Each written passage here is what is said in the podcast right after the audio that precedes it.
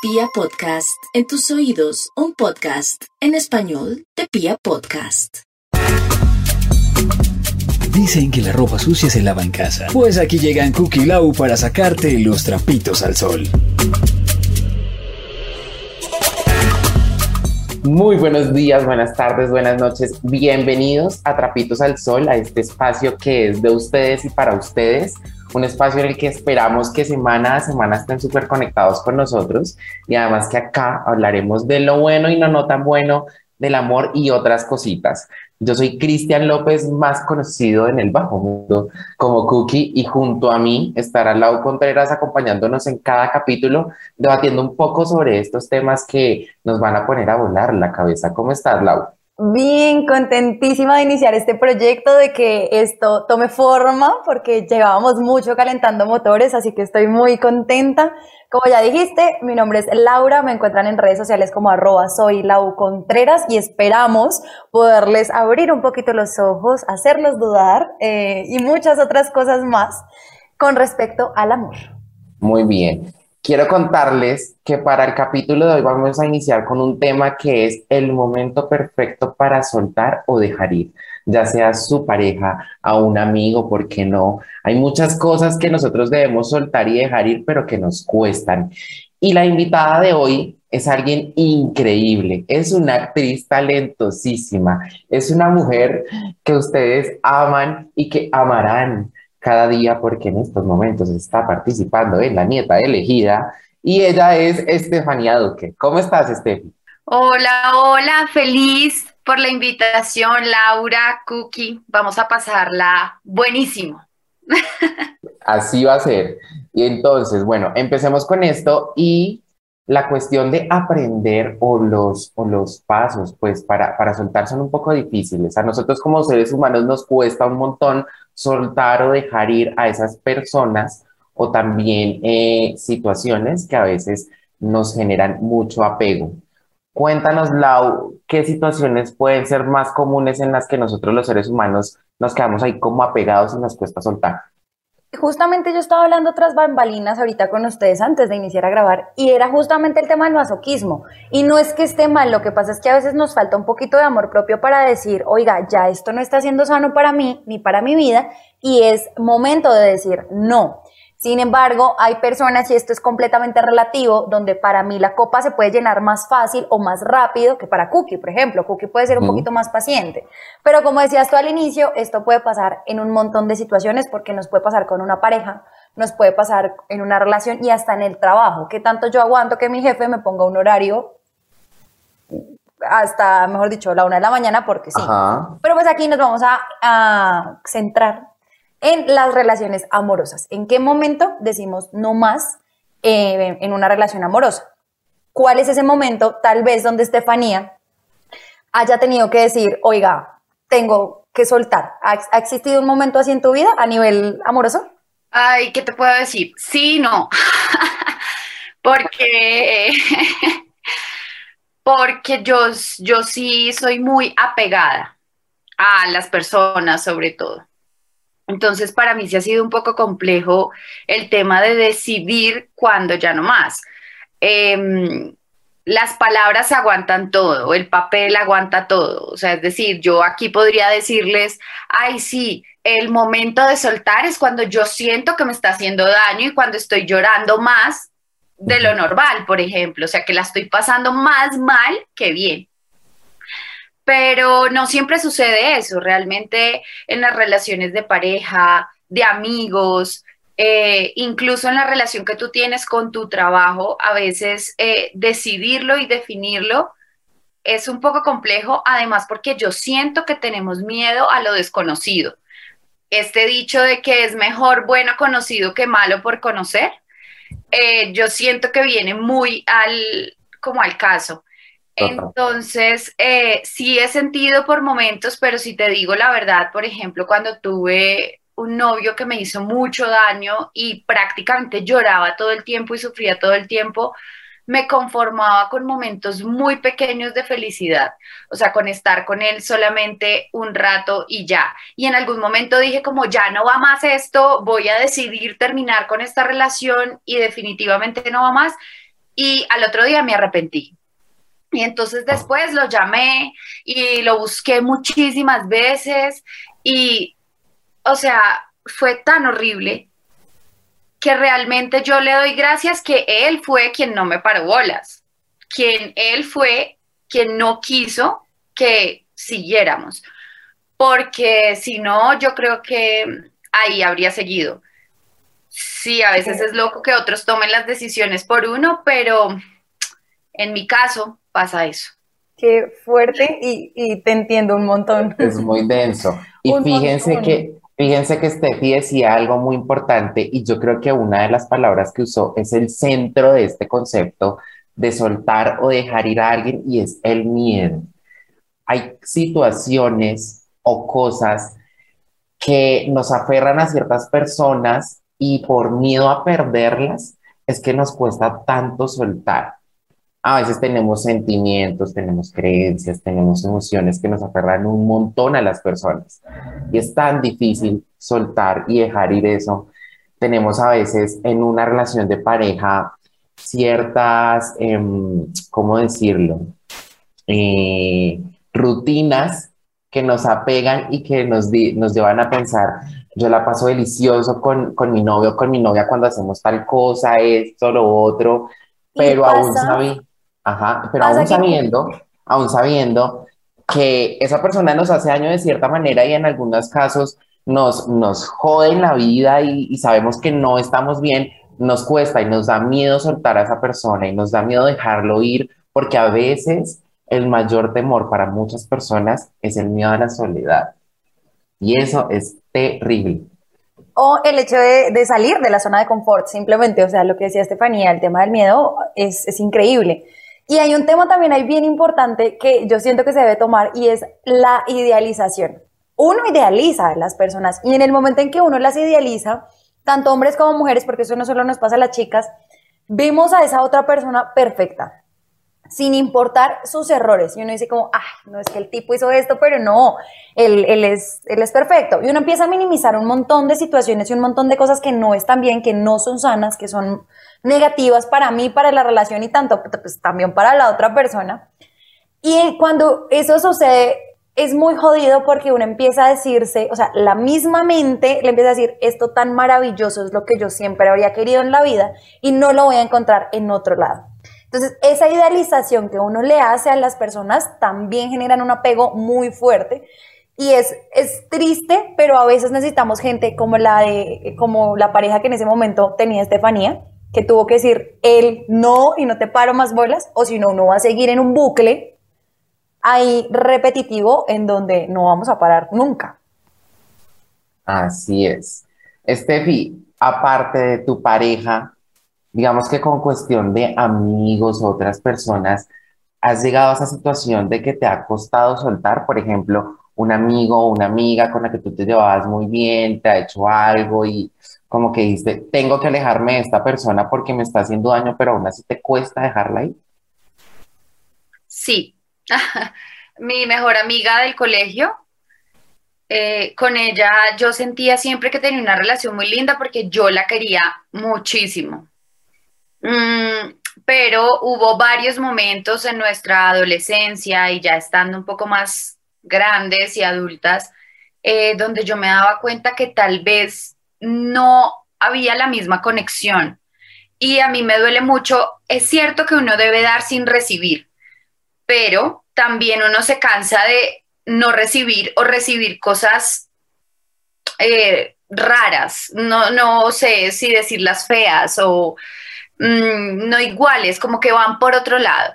Em, ella me dejó de hablar por un novio que se consiguió cuando estaba en el colegio, luego yo fui quien la buscó, o sea, como que yo siempre agacho la cabeza, es una particularidad de mi personalidad.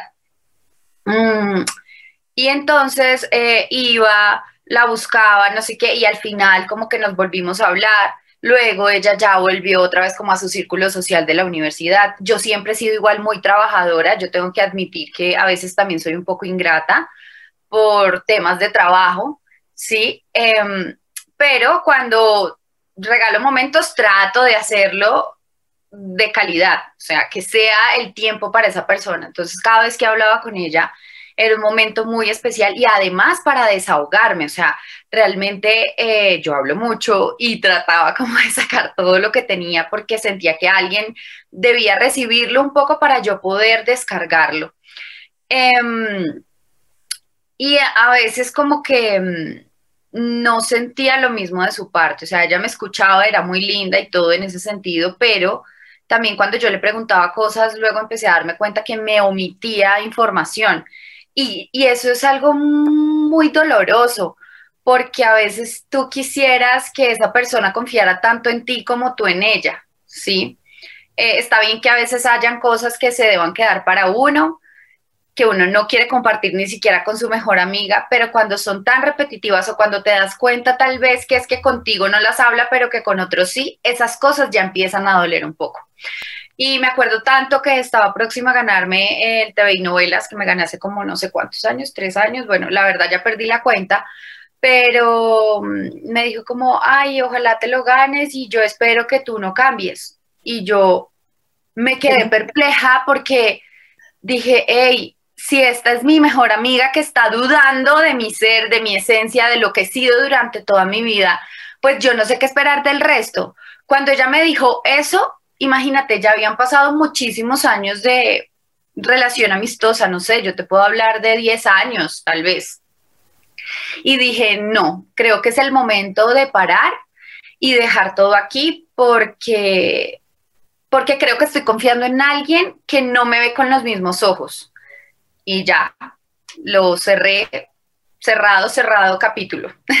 La reciprocidad es bien importante en toda relación, porque tú mencionas ahí algo bien, bien chévere y que es bonito escucharlo, porque eh, la gente siempre lo toma como, es que yo quiero recibir, quiero dar para recibir, y no, no es eso, y tú lo mencionas porque no se trata de eso, se trata de una reciprocidad, de, de una relación donde hay que estar construyendo y fortaleciendo todo el tiempo justamente ese vínculo, no solamente es de te estoy dando para que me des. Entonces es, es bien chévere lo que mencionas y quiero hacerte una pregunta porque también dijiste algo que para mí siempre ha generado como una dicotomía en mi cabeza y es, para ti, eh, ¿ocultar información es igual que mentir o solamente es no me quisieron contar y ya está? ¡Wow! ¡Wow! Em, depende, o sea, es decir, cuando la o sea, cuando yo no he preguntado sobre aquel tema, yo siento que no hay nada malo allí, ¿sí? Porque simplemente es algo que omites y que tal vez no, sí, o sea, no quieres contar. Como que no quieres compartir, ajá. Sí, tal vez. Mm, pero cuando tú preguntas, debería haber una respuesta, incluso debería ser como no te lo quiero contar, que es mucho más transparente, ¿sí? Eh, eso es lo que me parece a mí, es decir, que si por todos los lados evitan contarlo y no son claros un poco con el tema, para mí sí es mentir. Wow, es verdad, es muy cierto. Fíjense que hay algo que es, em, es muy común en estas situaciones de, del, querer, de, querer dejar soltar y, y el dejar ir, y es que entramos en un círculo sin salida pensando en lo que pudo ser y en lo que no fue con esa persona oigan, o estos casi algo que son terribles, ¿no? Y que la gente sufre un montón por los casi algo. Y que día hablaba yo con mi psicóloga y ella me decía, porque tengo una amiga que sufre mucho por los casi algo, y esto de verdad es una amiga, no yo. Y, y mi psicóloga me decía, oiga, esto es jodidísimo porque ellos todo el tiempo están pensando en lo que pudo ser con esa persona. No lo vivieron, no pasó, entonces lo que duele es lo que no logró suceder. Vamos a jugar con el tema de la idealización y qué jodido, de verdad uno estar sufriendo por algo que ni siquiera pasó cuando no debería estar pensando es en el, en el presente, en lo que estoy viviendo ahora. Y si ahora justamente no me está haciendo bien una relación, chao, me voy, ¿no? Agarro el pero hay algo que me gustaría abonar en esto y es que a veces también somos expertos en confundir a los demás. Entonces, realmente esa es la frustración, la falta de transparencia y la falta de decir, oye, mira, yo estoy jugando a esto, tú y yo estamos en la misma onda con claridad. Y eso no se puede poner a, a hacer uno ni analogías ni metáforas, a ver si tú me entendiste lo que yo te quería decir. Sí, no hay que ser claros. Eso debería Total. ser un tema realmente charlado y hablado. Y eso porque pasa si con no los va a frustración y es como, mm, entonces yo qué hice que no le gustó, porque uno siempre tiende a echarse la culpa. Total. Y empieza uno, pero ¿por qué no? ¿O será que no fue suficiente? ¿O será que es que encontró una más bonita? ¿O será porque todas tenemos inseguridades y todos tenemos inseguridades? Entramos con los complejos. Y no sí. solamente físico, sino, no sé, ¿será que encontró una más, más profesional? ¿Será que...? Y empieza uno a abundar. ¿Por qué? Porque eso también lo aprendí en terapia y es que cuando uno extraña a alguien, sea un casi algo, pareja o lo que sea, es porque hay una duda que no quedó eh, resuelta. Es porque hay algo que a ti te faltó resolver ahí. Cuando tú tienes claro por qué la relación se terminó, cuando está claro, tú dices, bueno, si me está doliendo, estoy extrañando, pero voy a salir de esta. Pero hay gente que se queda en ese bucle justamente y, y de pronto lo que le pasó a Estefanía, y nos ha pasado a muchas personas, volvemos y buscamos a esa persona, es por eso, porque no hemos, no hemos terminado esa duda, no hemos logrado soltar eso que nos tiene ahí inquietos. Exacto. Claridad, no hemos, señores, no hemos- claridad. no hemos logrado completar y nos quedamos en ese, en esa frasecita pequeña que, que martiriza tanto y es pensando en lo que fue y en lo que no pudo ser. Y nos quedamos ahí con esa duda y por eso queremos como volver con esa persona para terminar eso. A ver qué. No, horrible, horrible. no. Bueno, fíjense que indagando por ahí encontramos junto con Lau algunos pasos que probablemente nos puedan ayudar para empezar a soltar a esas personas o situaciones o emociones y tal vez también dejar ir. Entonces voy a empezar con uno y Lau ahorita nos ayuda con otro y así vamos y los vamos analizando. ¿Te parece? La, la idea Vale. es que Estefanía nos vaya comentando cada uno de los puntos. Van a ser solo cinco, entonces tú nos das tu opinión. A ver a ti qué te parecen, si estás de acuerdo o estás en desacuerdo. Arráncale, Cookie. Exacto. Entonces, fíjense que el primero es darse cuenta de lo que nos tiene enganchados. Entonces ahí es donde nosotros empezamos a analizar cuál es la adicción o esa droga emocional que nos tiene ahí metidos en esa, en esa relación o en esa situación y eh, pensar más o menos qué, qué es lo que nos tiene enganchados, por qué no podemos dejar de pensar en esa persona. ¿Qué piensan ustedes? Eso es lo primero que debemos hacer. No sé, yo pienso todo lo contrario. Porque es que si nos damos cuenta de que nos tiene enganchados, tal Vamos vez a seguir ahí. Una razón para quedar ahí. Yo lo que sí, y todos los seres humanos tenemos cosas buenas y malas. Entonces yo creo que es más bien pensar y hacer una balanza entre las dos situaciones. O sea, es más bueno que malo, porque si es más bueno que malo, pues realmente yo no lo veo tan grave. Pero si es más malo que bueno, eh, ahí sí ya hay que tomar alguna decisión mm, y trabajar en eso, ¿sí? Si se puede trabajar y si no, dejarlo ir y ya. Pero sí creo que por mi lado es tal vez lo contrario, o más bien no solamente ver lo bueno, sino también lo malo. Total, total. Lau, dinos la segunda, la segun- el segundo paso, la segunda situación. Bueno, resulta que yo no tenía una situación eh, como tal, eh, ¿cómo te explico? O sea, no tengo situaciones o, o puntos clave para saber uno cuándo va a soltar, pero sí tengo cosas que uno lo hacen como Reaccionar. mosquearse, exacto. Por ejemplo, en ese momento en que uno dice, oiga, hay que pensar a la gente cuando yo termino con esta persona, cuando es más importante el que dirán ante la ruptura que la misma relación, ahí uno dice como, uy, no sé. Porque si la preocupación es qué van a decir y qué van a pensar de mí o de la persona cuando nosotros terminemos, quiere decir que la relación está valiendo en ese momento nada y lo más importante es el que dirán. Siento que en ese momento hay que tomar decisiones. Wow, ¿qué piensas sobre eso, Steffi? Eh, sí, tal vez sí puede ser un buen punto. Eso quiere decir que pues no estás enamorado, no va a ser tan difícil tampoco eh, desligarte del tema emocional, por lo menos, ¿no? Eh, mm, pues muy loco. O sea, Es yo que no es sé, pero terrible. rarísimo no estar con alguien por el que dirán. Nunca me ha pasado, entonces tal vez no puedo tener una opinión objetiva sobre esto. Sí, sí. Wow. Yo, yo, yo he conocido mucha gente que uno habla con ellos y es como, pero ¿cuál es el miedo a soltar? No, es que ¿qué va a pensar mi mamá? No, pero es que si nos íbamos a casar y qué va a decir la gente. Y uno es como, pero tú eres la que está viviendo la relación o tú eres el que lo está viviendo. Ahí es donde tú deberías estar atacando, en ti, mejorando o, o bueno, construyendo, como sea. Siguiente. El siguiente es parar los pensamientos negativos que tenemos en la cabeza producto de esa situación. Entonces es, por ejemplo, no dejar que los pensamientos negativos se metan en nuestra cabeza y buscar palabras que nos ayuden a dejarlos por fuera de nuestros pensamientos. Entonces, por ejemplo, sentar dentro de nosotros un precedente como basta, o sea, hasta aquí, ya no más, eh, esto tiene que parar aquí, ya esta situación no puede continuar. Es como sentarse un precedente y ser claros con nosotros mismos de que la situación debe parar. El que piensa pierde. Mm, yo siento que eh, no hay que pensar tanto, ni en lo bueno ni en lo malo. Simplemente vivir y sí hacer un análisis más bien, más que pensar, porque es que cuando tú piensas se vuelve como en un sueño ahí cíclico, no puedes hacer nada, como que todo el tiempo te da vueltas la cabeza, todo el tiempo, todo el tiempo, todo el tiempo, y vas navegando en unas aguas que no te van a dejar definir nada, o sea, es interminable, los pensamientos de nosotros son, o sea, todo el tiempo estamos pensando.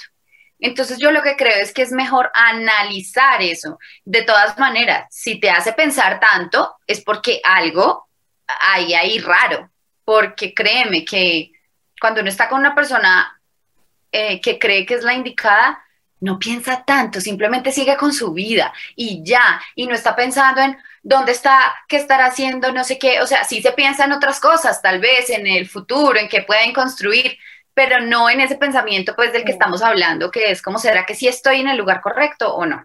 Claro, estás Ah. seguro de lo que sientes y si la persona o, o la relación, no hablemos de la persona porque no está cool decirlo así, pero si la relación en la que estás no te hace sentir segura, pues claramente es porque no, o seguro, o confiado, o en un entorno tranquilo, pues básicamente no, no es. Donde lo piensas y donde no te sientes cómodo, pues también, chao. Es que yo tengo una que a veces eh, se puede manejar de muchas maneras, como que tiene muchos niveles. Y son los indicios de maltrato. Siempre que nosotros decimos maltrato, nos vamos al maltrato físico. Digamos que es lo primero que, que se viene a la mente. Pero es que hay muchas formas de maltrato y el maltrato psicológico, por ejemplo, es uno muy denso y pasa mucho y uno lo ve muchísimo en las relaciones.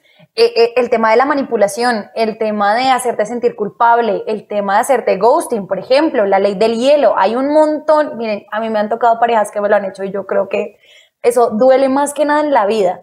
Y es como de la nada dejarte hablar. Y uno dice, ¿yo qué hice? Volvemos a lo que decía Estefanía. Entra uno en un bucle de dudas horrible y eso también es maltrato, de otra manera, pero lo es.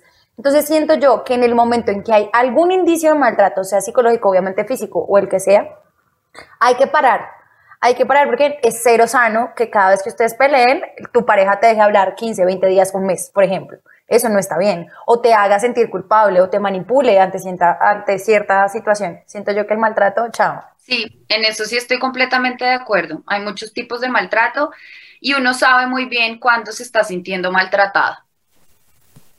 Completamente de acuerdo. Y no solamente en las relaciones amorosas, en el trabajo, en las relaciones familiares también.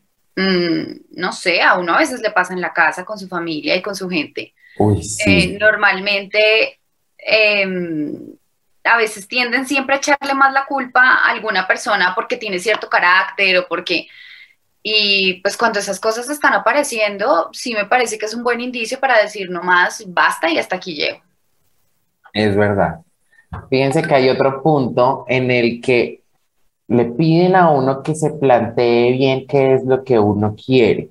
En este punto es en donde uno debe pensar, pero entonces volvemos a lo que, a lo que decía Steffi, es el que piensa pierde, pero visualizarnos tal vez dentro de un tiempo definido en el futuro de cómo nos vemos con esa persona, si es realmente el futuro que queremos.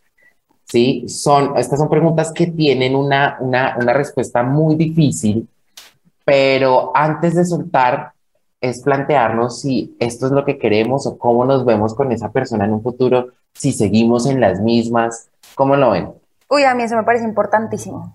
Importantísimo. Si yo ya llevo cierto tiempo con una persona y yo empiezo a sentir que para mí, porque esto es un- completamente relativo, es, está siendo muy importante lo que dice Estefanía, uno empieza a sentir como, fue pucha, esta es la indicada y se emociona y sale la sonrisa y dice, Dios, esta es.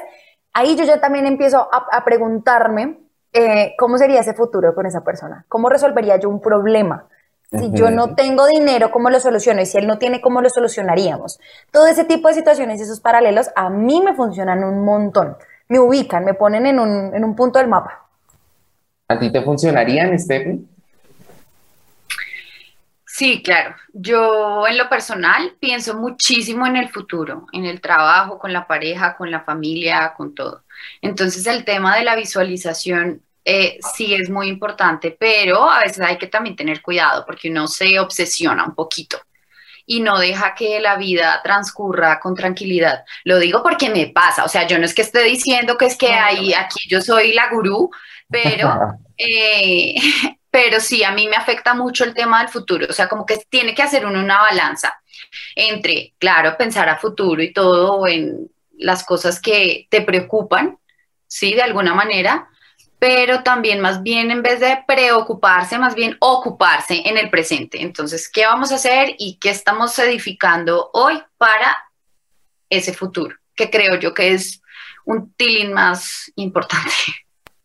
Exacto, sin obsesionarnos, sin obsesionarnos. Yo, yo he tenido, ya para terminar, eh, yo he tenido o he podido ver situaciones donde, por ejemplo, eh, mis amigas se han obsesionado tanto y tanto con el matrimonio y con una boda que han aburrido al amor de su vida y es, es, han sido personas maravillosas, no estoy culpando a los tipos, o sea, eran tipos perfectos, pero había una obsesión tan grande con el futuro que se terminaron cagando una relación que era maravillosa.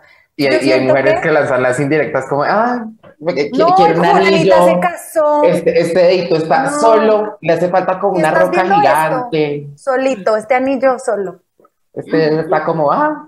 O empieza, empiezan a decirles, vamos, vamos a una boda y donde, donde yo tenga el ramo, nos cuadramos todo en un mes, nos casamos en un mes. Y, es jodidísimo. Y yo, yo, he visto, de verdad, cómo los han aburrido. Me da mucha cagada porque yo decía, como pues son relaciones sanas, fuertes, pero ya de verdad se cansan de, de esa repetida porque justamente puede que los eh, puntos de la relación sean diferentes. Claro, el tema se torna mamón. Llegó el momento del tendedero.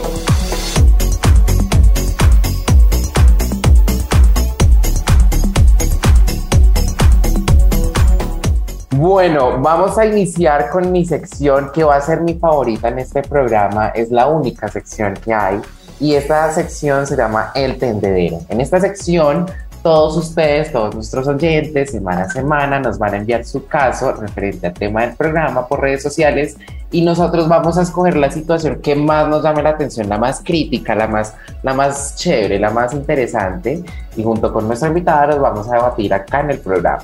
Así que, Lau, cuéntanos qué situación hay en el día de hoy en el tendedero. Listo, yo se las voy a resumir porque está muy larga, pero yo la voy a resumir.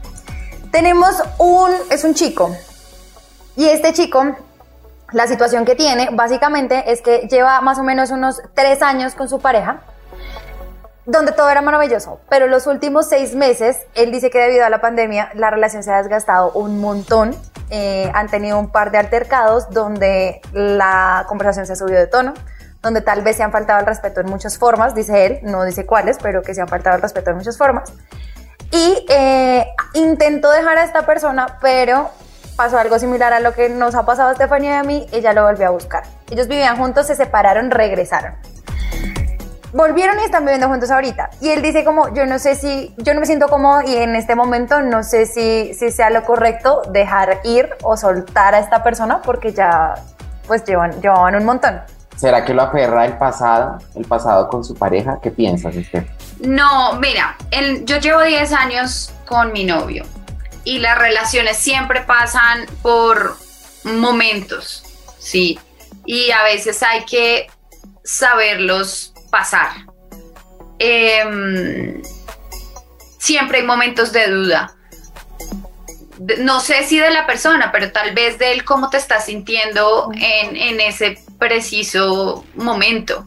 Entonces, em, pues sí es muy importante que, no sé, este chico vea que si ya lleva un tiempo y, como que lleva un mes y nada, y pedalea y pedalea y como que ya no le da es porque definitivamente ya no da. O sea, ya no hay más, creo yo, no sé, opino. Porque pues no se puede convertir en un momento infinito, o sea, porque si se convierte en un momento infinito es porque ya no hay nada, o sea, realmente ya no se siente bien y no es ni siquiera culpa de él ni nada, porque yo siento que uno tiene que tener la personalidad suficiente para decir, eh, pues hasta aquí llego porque tal vez ya no me siento cómodo y, y eso quita el amor y es peor porque empiezan a aparecer ese tipo de cosas de la grosería, de los malos tratos. Mm, realmente es grave, pues es súper raro opinar sobre la vida de los demás, pero es como un poco la visión que tengo. Y yo siento que está muy bien y va enlazado con todo lo que hemos hablado hoy.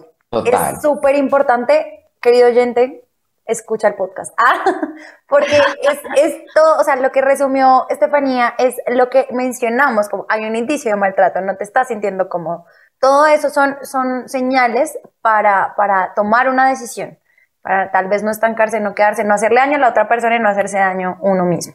Exactamente. Bueno, fíjense que para cerrar, yo creo que los oyentes en este momento lo que se deben llevar es que analicen su situación actual con su pareja, con su amigo, con la persona que les cueste soltar, analicen la situación actual y detallen esas cosas que no les gusta y que las aferra y tomen la decisión y el precedente de soltar, de si eso es lo que les conviene, de si ustedes quieren seguir en esa situación, de si los hace sentir bien o si de verdad los hace sentir mal y tomen la decisión de soltar, de dejar ir. Es muy difícil, es demasiado complicado. Yo creo que es de las cosas más difíciles de la vida porque el apego emocional, sentimental hacia una persona es muy importante. Yo no puedo decir que, que las personas no nos apegamos porque no seríamos humanos, el apego es normal, pero a veces no es sano y hay personas que no son sanas para nosotros y debemos dejarlas ir va a ser mejor para nosotros, en un futuro nos vamos a sentir mucho mejor, nos va a doler, claro que sí, es un duelo muy harto, muy difícil, pero nos vamos a sentir mejor, se los aseguro.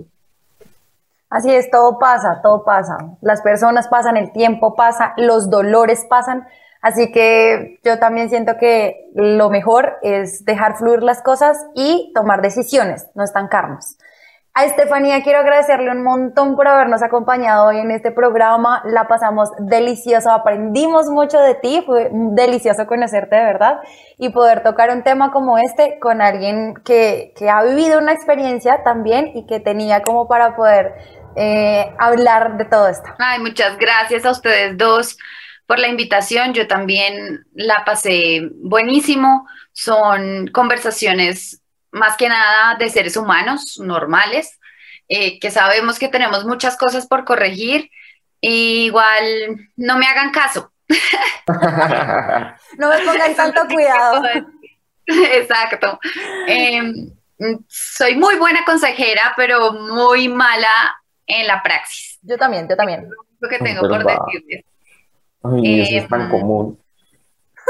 Sí, eso pasa como los papás, ¿no? Que a uno le dicen, usted no haga tal cosa y uno es como, pero usted lo hizo, pero ellos saben por qué se lo dicen. Sí, total.